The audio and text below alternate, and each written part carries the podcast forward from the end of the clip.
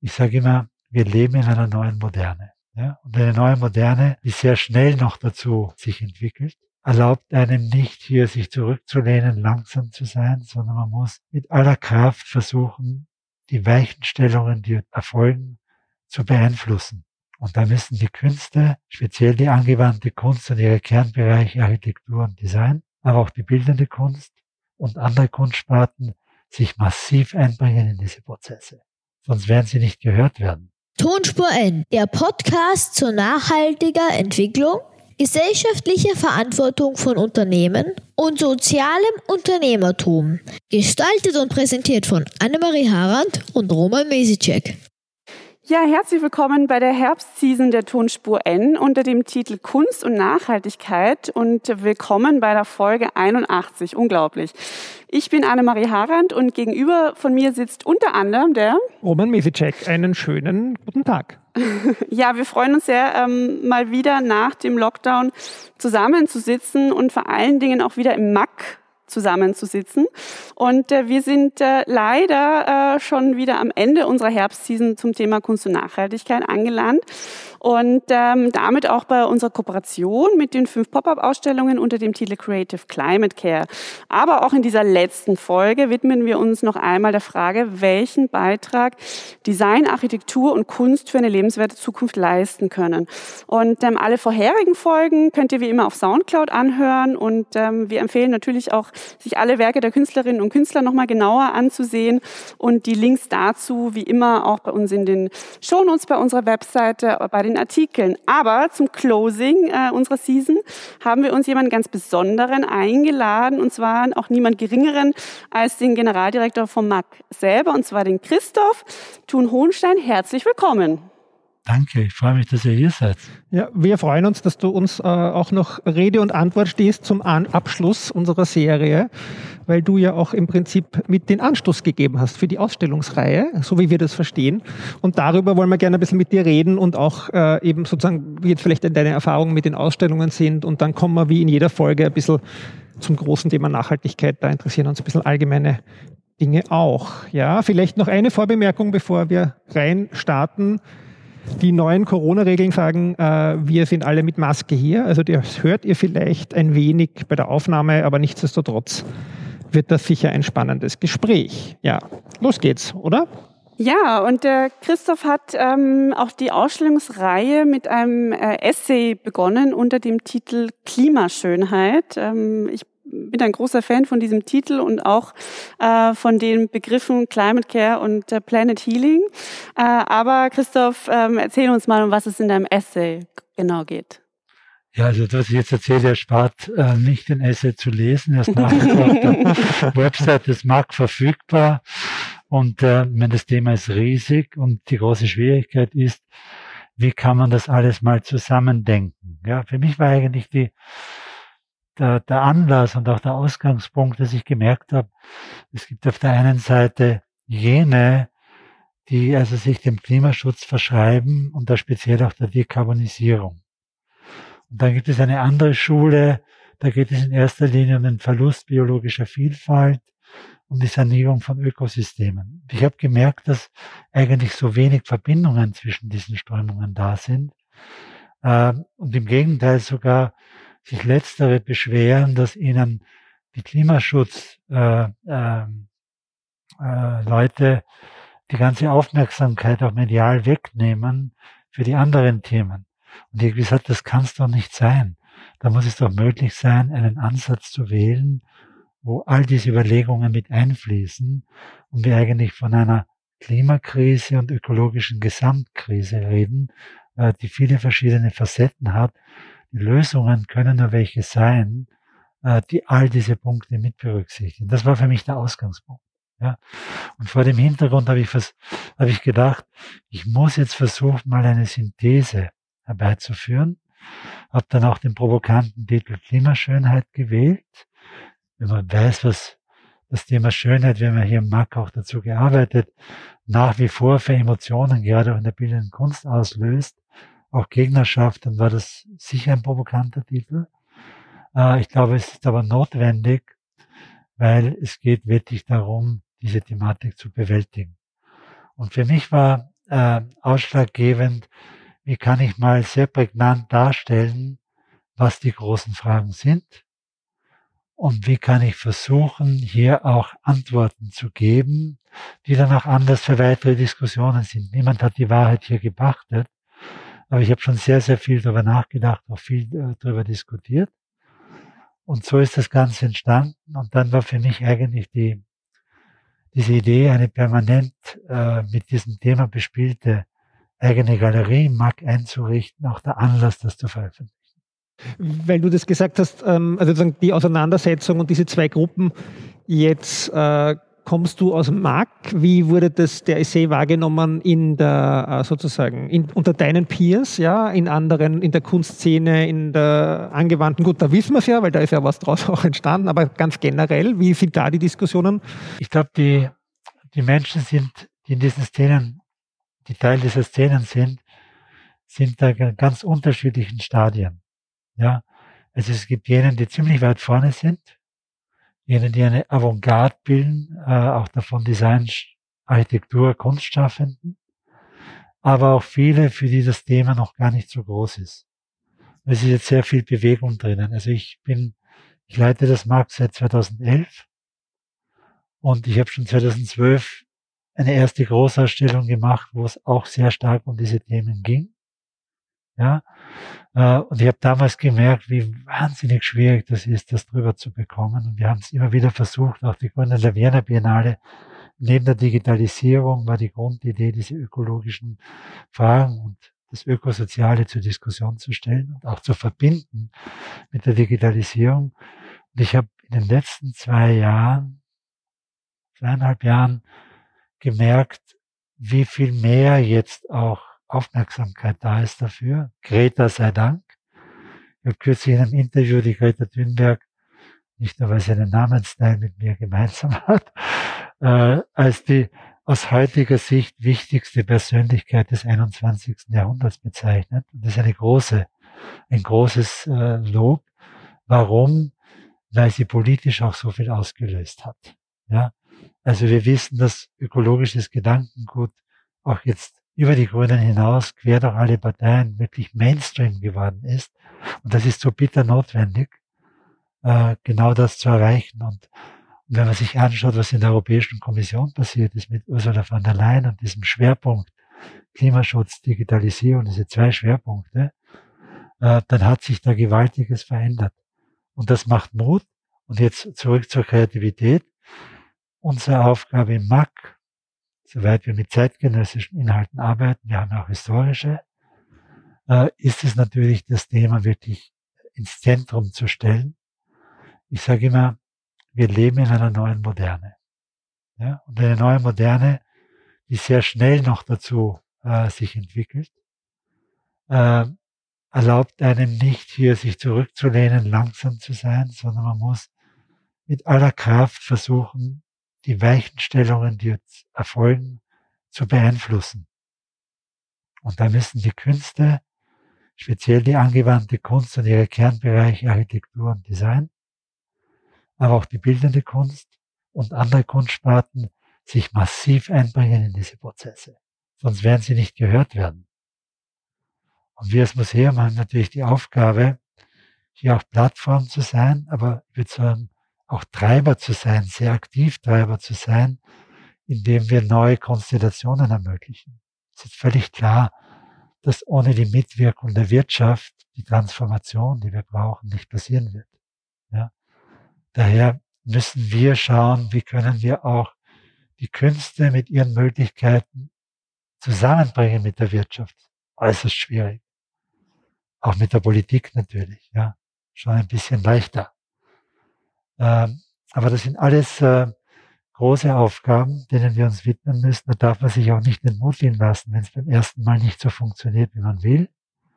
Wir haben jetzt eine große Dynamik reinbekommen. Ja? Und jetzt geht es halt auch darum, zu überlegen, wo können wir als Museum, auch als Wiener Biennale, ich leite ja auch die Wiener Biennale, die ich damals initiiert habe, wo können wir da wirklich auch einen Unterschied machen, to make a difference. Ja?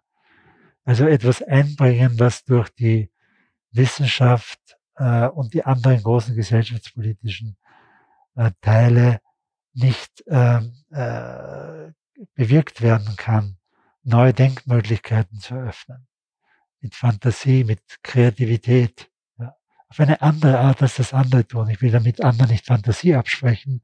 Ich will nur sagen, wir können das mit den Künsten auf eine andere Weise machen. Wir können auch viele Dinge äh, zur Diskussion stellen, auch radikal zur Diskussion stellen, die andere sich nicht trauen würden, zur Diskussion zu stellen.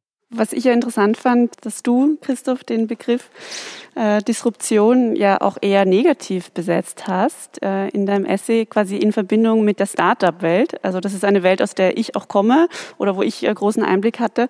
Und ähm, äh, wo du gemeint hast, es braucht eigentlich äh, weniger disruptive, sondern mehr schützende und, und teilende Innovationen. Aber schließt sich das wirklich aus? Also über das Nein, das schließt sich gar nicht aus. Ich glaube, ich bin ein bisschen allergisch. Ich verfolge, verfolge die Startup-Welt natürlich auch genau. Auch natürlich schon von Amerika her, wo ich ja lang gelebt habe. Und wir haben eine Branche in Los Angeles, wo sich auch einiges abspielt in dem Bereich. Und ich bin auch regelmäßig oder immer wieder im Silicon Valley. Äh, ich bin, also Disruption um der Disruption willen, da bin ich allergisch. Ja. Und ich glaube, dass wir auch gerade die Digitalisierung, weil es geht um digitale äh, Disruptionen speziell, äh, auch vielfach in die falsche Richtung nützen. Auch mit der Mentalität quasi äh, viel Geld verdienen, raus aus der Geschichte und das war's dann schon wieder. Ich glaube, was wir brauchen, ist wirklich Innovation, die sehr oft digitale Innovation ist, für unser großes Thema, die ökosoziale digitale Moderne. Ich habe früher von der Moderne geredet. Wir leben in einer digitalen Moderne, weil die Digitalisierung ist der Treiber. Und wir müssen alles daran setzen, dass es eine ökologisch und sozial nachhaltige digitale Moderne wird. Das heißt, wir brauchen Innovation für die ökosoziale digitale Moderne, völlig klar. Und ein Projekt, das wir gerade starten für die Wiener Biennale im kommenden Jahr, heißt äh, digitale Innovationen für ökologische Zukunftsfähigkeit. Weil, und das auch, ich spreche das ja auch in dem Essay Klimaschönheit ganz äh, zentral an. Ich verstehe nicht, wieso diese beiden großen Felder, Digitalisierung und Klimaschutz, wenn ich sage Klimaschutz in einem weiten Sinn verstanden, inklusive äh, biologische Vielfalt, Ökosystemsanierung und so weiter, wieso, wieso da nicht viel mehr Verbindungen zwischen den beiden hergestellt werden. Weil wenn ich die Digitalisierung als zentrale Technologien habe, und als größtes Thema des 21. Jahrhunderts Climate Care in einem weiten Sinn, dann liegt es doch auf der Hand zu sagen, okay, und was ergibt sich, wenn ich die beiden verbinde? Und daran müssen wir viel stärker arbeiten. Und da das nur unzureichend geschieht, habe ich gesagt, wir müssen das auch selbst in die Hand nehmen. Dann ist mir das sozusagen auf den Tisch geflattert äh, mit den Climate Rangers, wo es äh, eine neue Initiative gibt, ein neues Startup. Äh, wir super spannend für uns. Äh, da, da bietet sich eine Zusammenarbeit an, aber auch mit vielen anderen. Genau das sind die Punkte, wo man sagen muss, wo passiert zu wenig, wo können wir auch was vorantreiben und wie können wir wiederum auch besonders äh, spannende Design, Architekturschaffende, aber auch bildende Künstlerinnen und Künstler in diese Prozesse einbinden. Ja. Wenn, jetzt, wenn man sich jetzt die Ausstellungen anschaut, die ja jetzt von jungen Künstlerinnen und Künstlern gestaltet wurden, ähm, da findet man, glaube ich, genau das drinnen, dieses sozusagen äh, positive Verändern durch Kreativität oder Dinge neu denken. Also ich denke vor allem an die Kreislaufwirtschaft. Ja. Aber wir haben halt auch schöne Dystopien gesehen bei euch im Haus. Wie gehst du damit um? Wo, wo siehst du die Rolle? Weil du hast es sozusagen jetzt als die, die Kunst, die sozusagen den Input gibt für die Veränderung im Sinne von Kreativität, aber eine Rolle, die zumindest die Künstlerinnen für sich auch so gesehen haben, jetzt in, uns, in unseren Gesprächen, war ja Aufrütteln durch sozusagen diese drastischen Bilder. Ja, also hin und wieder ein dystopisches Projekt zu zeigen, ist für mich völlig okay. Was ich nicht gelten lasse, was aber lange Zeit äh, in den letzten Jahrzehnten, würde ich sagen, vorherrschend war, ist auf sich auf Dystopien zu konzentrieren. Das ist zu wenig. Wir brauchen für die Gestaltung einer neuen Moderne, brauchen wir auch Ideen. Lösungsansätze. Und zwar solche, die eben auch genau diese Qualitäten äh, von Kreativsparten äh, äh, mit sich bringen. Ja?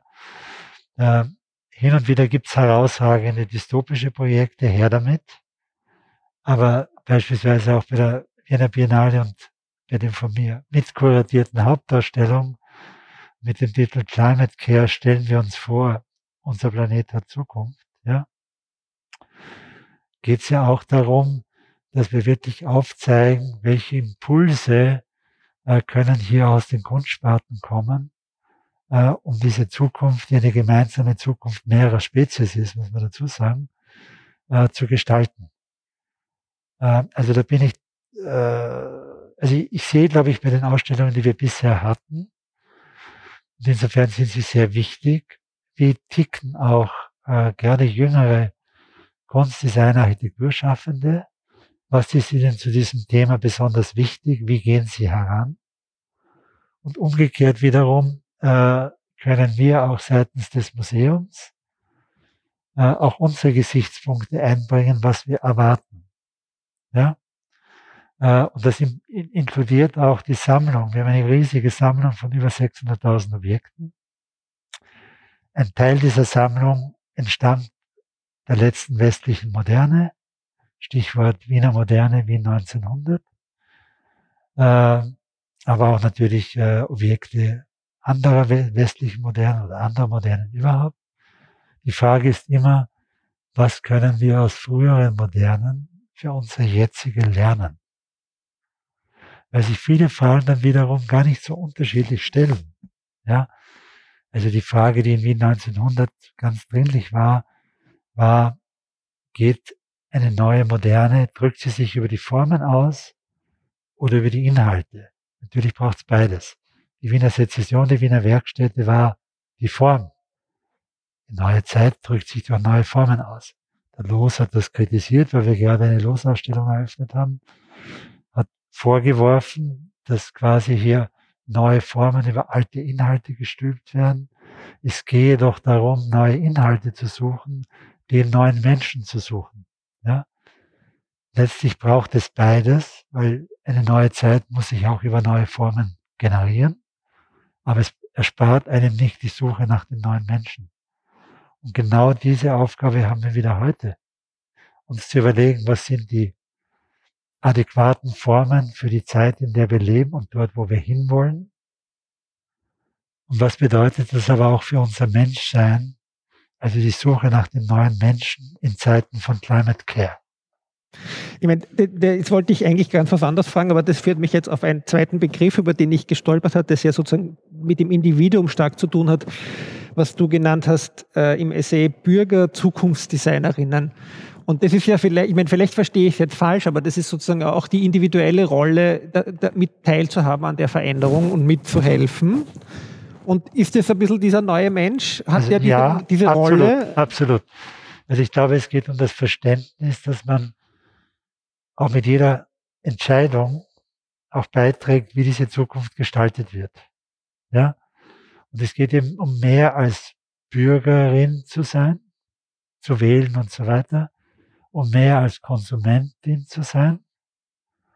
Äh, natürlich spielen Konsumentscheidungen eine gewaltige Rolle, aber es geht eigentlich auch darum zu fragen, was verstehe ich von dem Ganzen?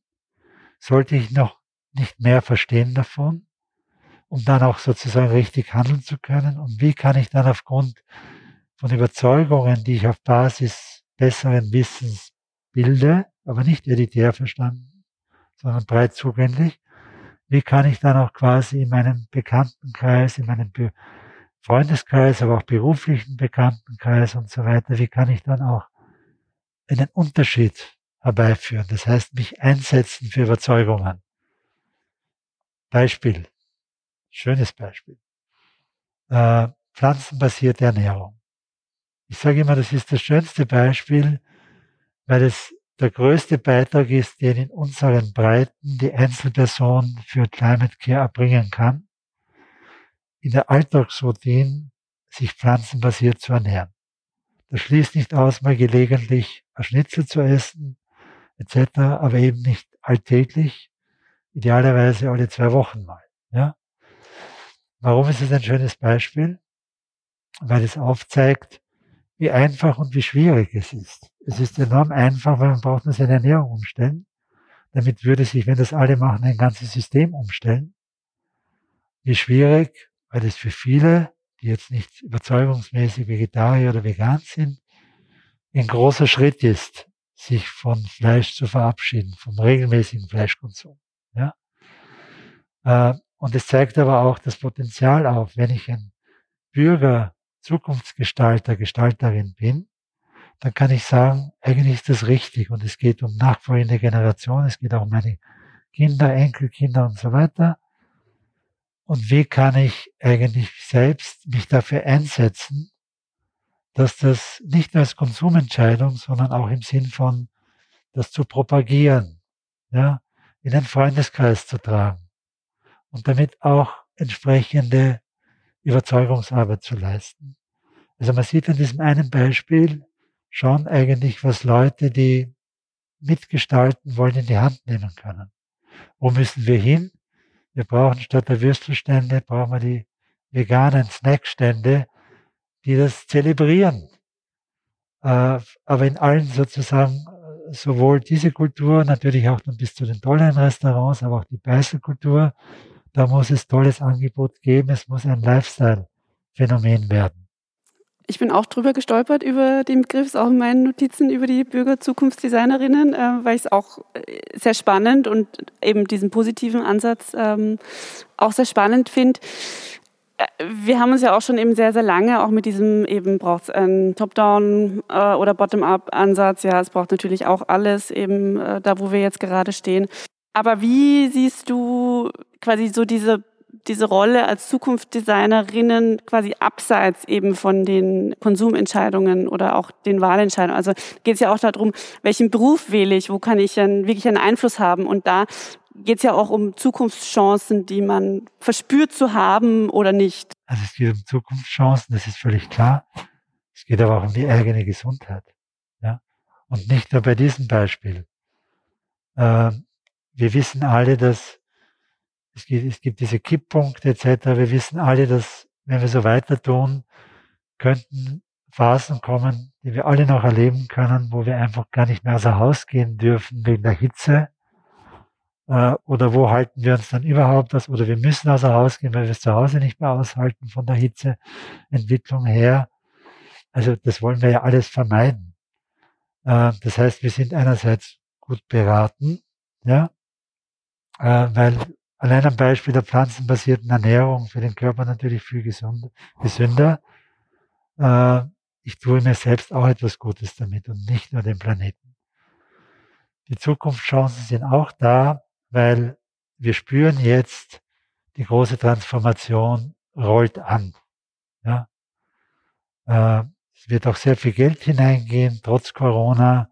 Es wird auch viel schon von vornherein in diese Richtung gehen. Wir werden Phasen überspringen, die wir sonst vielleicht nicht so schnell genommen hätten. Ähm, aber gerade auch für die, für die Arbeit bieten sich enorme Chancen hier. Wir müssen dann nur überlegen, und deshalb bin ich auch ein bisschen kritisch gegenüber den digitalen Innovationen, bei aller grundsätzlichen Offenheit, weil es nicht immer nur darum gehen kann, Arbeitskräfte zu vernichten, Arbeitsplätze zu vernichten, ja, nur damit ein Paar ein großes Geschäft machen, sondern man sich schon die Frage stellen muss, was ist im Interesse des Planeten? Welche äh, Jobs brauchen wir in Zukunft? Wieder ein Beispiel. Wir wissen ganz genau, gerade auch in Österreich, wir müssen auch hier weg vom agrarindustriellen Komplex. Wir brauchen eine kleinteilige bäuerliche Wirtschaft in der Böden sozusagen regenerativ bewirtschaftet werden. Wir brauchen mehr Arbeitskräfte dafür, ja, weil das hilft. Äh, der, der Kohlenstoffspeicherung enorm, es hilft dem Land in der Gesundheit der Böden, es schafft Arbeitsplätze, es erhöht die Qualität der Nahrungsmittel, die wir bekommen. Und wir müssen auch ein bisschen umpolen ich habe überhaupt nichts gegen Kühe, wenn man Kühe richtig einsetzt. In einer völlig gemischten, regenerativen Landwirtschaft braucht man sie sogar. Ja? Aber ich bin gegen äh, diese Massentierhaltung ähm, und auch teilweise gegen die schlechte Qualität, die da herauskommt, auch gegen die Brutalität, äh, die hier angewendet wird gegenüber Tieren. Und ich glaube, wir brauchen umgekehrt auch sehr viel äh, eine andere Art von Landwirtschaft in der Stadt. Also das Vertical Farming, wenn es klimaschonend betrieben wird, ist ein großes Wenn, aber das ist möglich, ist natürlich auch ein Zukunftsthema, weil eigentlich brauche ich sozusagen die vertikalen Farmen in der Stadt und ich kann die, das Land dafür freimachen, für eine viel äh, klimafürsorglichere äh, Nutzung und so weiter und so fort. Also das sind alles Themen, die sehr komplex sind, die aber, wenn man äh, wenn man sie durchdenkt, immer wieder äh, zum gleichen Ergebnis führen. Wir brauchen, und das ist mein zentraler Punkt, ein neues Mindset. Ja? Und ich habe in dem Essay einen Begriff, den ich vorgeschlagen habe, den Biennale-Partnern noch nicht verwenden wollen, weil wir erst im Oktober in die Medien gegangen sind mit der Wiener Biennale 2021. Und das ist der Begriff Planet Love. Ja? Äh, Planet Love ist mal der Ausgangspunkt. Also, ich muss begreifen, wieso ich diesen Planeten lieben, liebe und lieben sollte, aber eigentlich liebe und dass diese Liebe auch erwidert werden kann. Ja, und erwidert werden wird.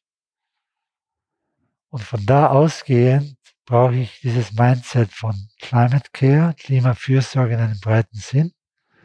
Und ich habe es ergänzt durch Planet Healing, also wie kann ich auch die Wunden, die wir schon zugefügt haben, unseren Ökosystemen der Erde heilen, sanieren. All das spielt eine Rolle. Aber gehen wir vom Ausdruck Climate Care aus, weil der sehr viel umfasst. Care ist ja ein schöner Begriff. Es geht um diese Sorge nicht nur natürlich äh, um uns als Menschen, sondern um den Planeten, um die anderen Spezies, inklusive künstlicher Intelligenz. Also es geht nicht um die natürlichen Spezies, es geht um die nachfolgenden Generationen des Menschen, aber auch anderer Spezies und so weiter und so fort. Das heißt, dieser Sorgebegriff erfasst sehr viel. Er ist viel mehr als jetzt Betroffenheit. Er muss in etwas münden, um ein, sich kümmern. Und da schließe ich wieder an an das Bürger Zukunftsgestalterinnen. Ja? Weil genau dieser Gedanke dahinter steht. Äh, ich begreife, ich verstehe, worum es geht. Und ich setze mich auch dafür ein, dass sich etwas ändert. Wenn deine Vision, muss ich nochmal sozusagen zu einem Punkt, den du am Anfang gesagt hast, zurückkommen, äh, ist ja sozusagen eine, die eine sozusagen Transformation braucht, ja, also von unserem sozusagen derzeitigen Gesellschaftssystem, wenn man so will, in vielen Bereichen. Und jetzt sozusagen der Punkt am Anfang, den du gesagt hast, also so ein bisschen nebenbei, dass das mit der Wirtschaft nicht so schwer, so einfach ist, ja, die Wirtschaft sozusagen mit der Kreativität äh, zu impfen. Ähm, und da ist es ja auch so. Ich meine, äh, unser System sozusagen ist ja so selbsterhaltend ein bisschen, ja, und arbeitet da ein bisschen dagegen und wir können alle unsere Werte oder wir sehen ja diesen Wertewandel in der jüngeren Generationen teilweise aber trotzdem sozusagen ist der Konsum oder dieses, diese Glaube an das Wachstum so ausgeprägt. Ich würde gerne noch einmal, vielleicht äh, würde mich interessieren, deine Meinung zu dem, wo man da vielleicht äh, den Anstoß finden könnte, die Wirtschaft auch äh, sozusagen ein bisschen anzustoßen oder wo, wo ihr es vielleicht versuchen wollt in Zukunft oder wo du euch siehst. Ja, das muss man nuanciert betrachten, weil es ist gerade in der Wirtschaft in den letzten Jahren enorme Bewegungen zu verzeichnen. Es gibt eine große Diskussion, an der ich mich auch beteilige, über den Purpose. Also der Zweck von Unternehmen ist nicht nur Gewinn zu maximieren für die Shareholders. Der Zweck ist sozusagen auch der Gesellschaft verpflichtet zu sein, positive Beiträge für die Gesellschaft zu erbringen und das beides in Einklang zu bringen. Das ist jetzt eine, also Milton Friedman ist tot sozusagen, äh, kann ich nur voll und ganz unterschreiben. Wir können uns Milton Friedman nicht mehr leisten, würde ich hinzusagen. Ja? Ähm, und da gibt es ein großes Umdenken bereits in vielen Teilen der Wirtschaft, was zum, auch mit zusammenhängt damit, dass große Investitionsfonds Investoren, würde ich sagen, überhaupt, sich sehr genau anschauen, in welche Unternehmen sie investieren, Pensionsfonds auch und so, ja. Ein großes Umdenken, Druck aus vielerlei Richtungen. Worauf es mir aber ankommt, ist Folgendes.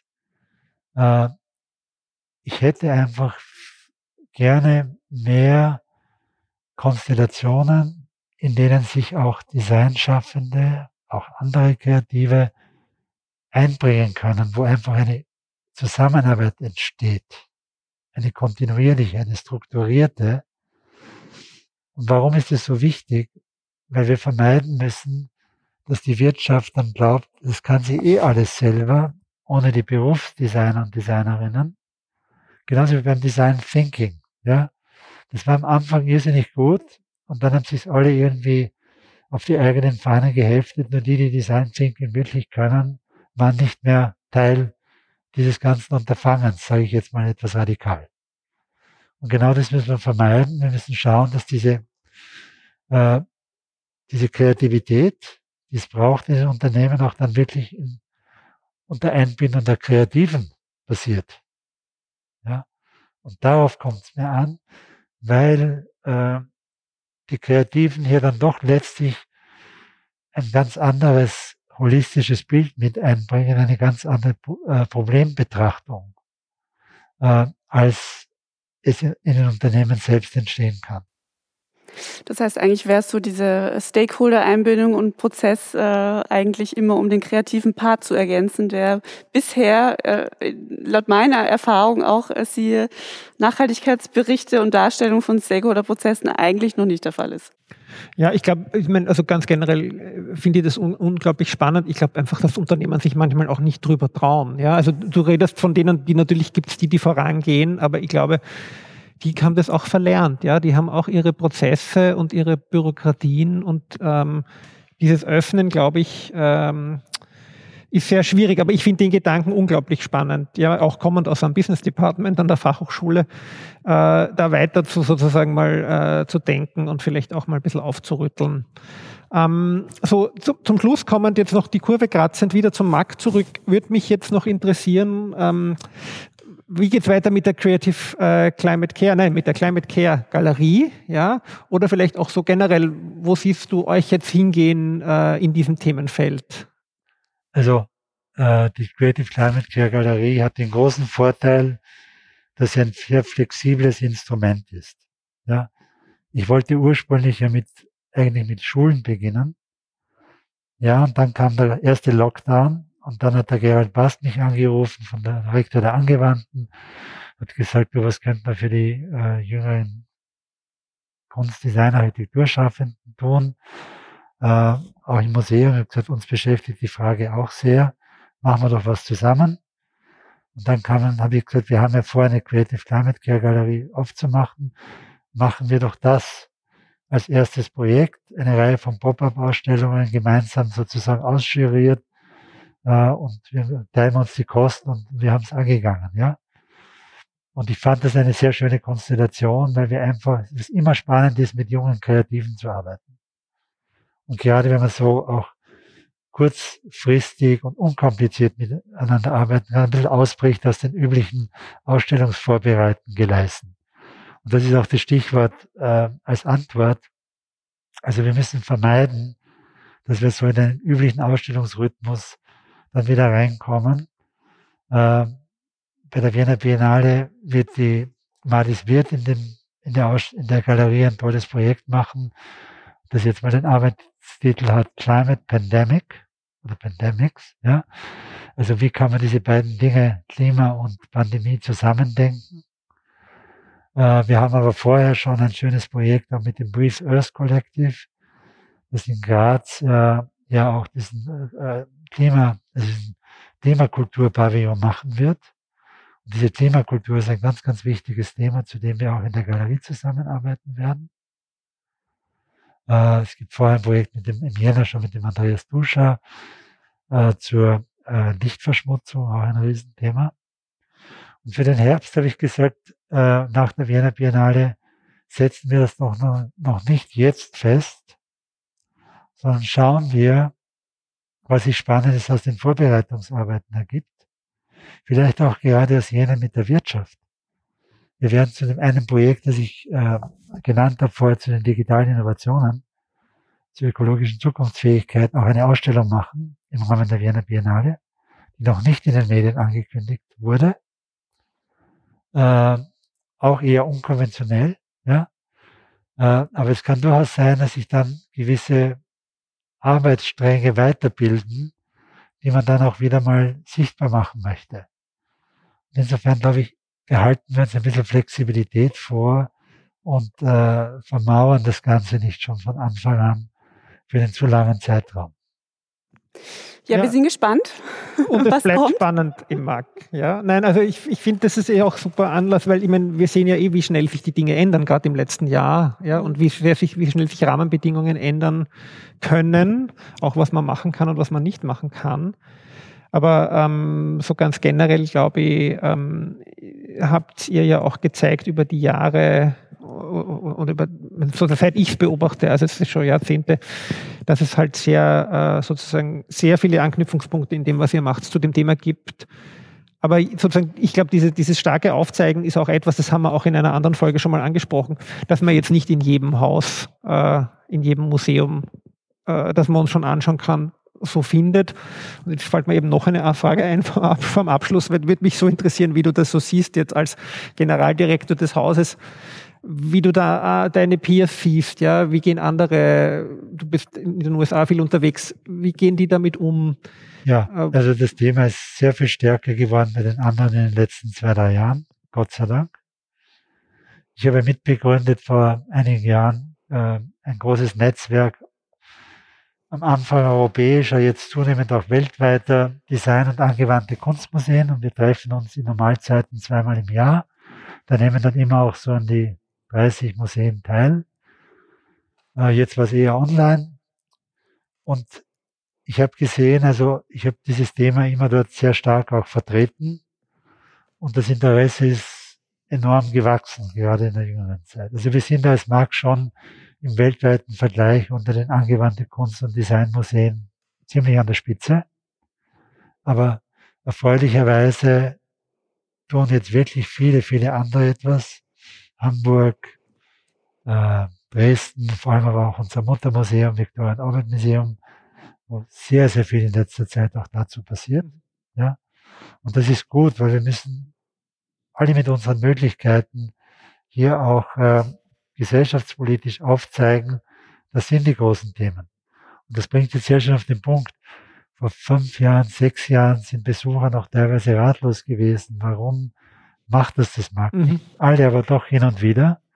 Jetzt, glaube ich, ist es zu einer Selbstverständlichkeit geworden. Es würde geradezu abgehen, wenn wir nicht auch vorrangig diese Fragen äh, behandeln würden. Also die härteste Zeit, glaube ich, äh, der Pionierarbeit ist vorbei.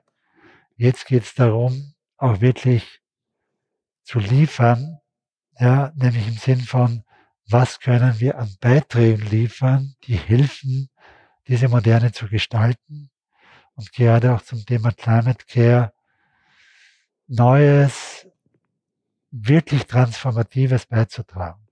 Und es sind so zwei Formeln, die mir ganz wichtig sind. Das eine ist auf Englisch accessibly transformative. Wie kann man zugänglich transformativ wirken? Und das andere ist, habe ich schon vor langer Zeit geprägt, irresistibly responsible. Wie kann man unwiderstehlich verantwortungsvoll sein? Und bei beiden schwingt mit, und das ist eine große Stärke der angewandten Kunst, dass das trotz allen Tiefgangs immer auch unterhaltsam sein muss. Denn die Transformation muss Spaß machen, sonst wird sie nicht passieren.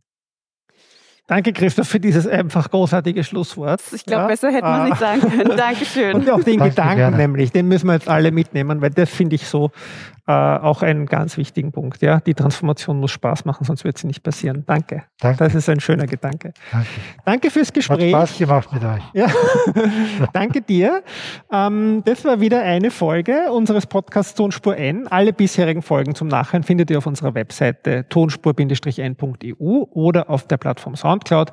Abonnieren könnt ihr den Podcast zum Beispiel auf Apple Podcasts Und dort freuen wir uns auch über positive Bewertungen und Kommentare. Ja, und äh, hört euch nochmal alle Folgen an, auch von den Künstlerinnen und Künstlern, die äh, im Rahmen der Pop-up-Ausstellungen ähm, vorgestellt wurden. Und wenn ihr Feedback, Fragen oder Vorschläge habt, bitte schreibt uns per E-Mail an podcast.tonspur-n.eu.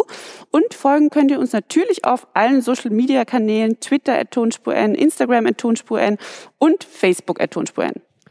Annemarie Harand ist Co-Gründerin und Geschäftsführerin der Erdbeerwoche. Ihr erreicht sie auf Twitter unter Annemarie Harand. Und Roman Mesicek ist Professor an der IMC Fachhochschule Krems und dort Studiengangsleiter und Nachhaltigkeitskoordinator und auf Twitter wie gehabt unter Roman Mesicek erreichbar. Das verändert sich nicht mehr. ja, danke fürs Dabeisein, Christoph. Danke euch ja. fürs Zuhören. Bis, Bis zum nächsten Mal. Ciao. Tschüss.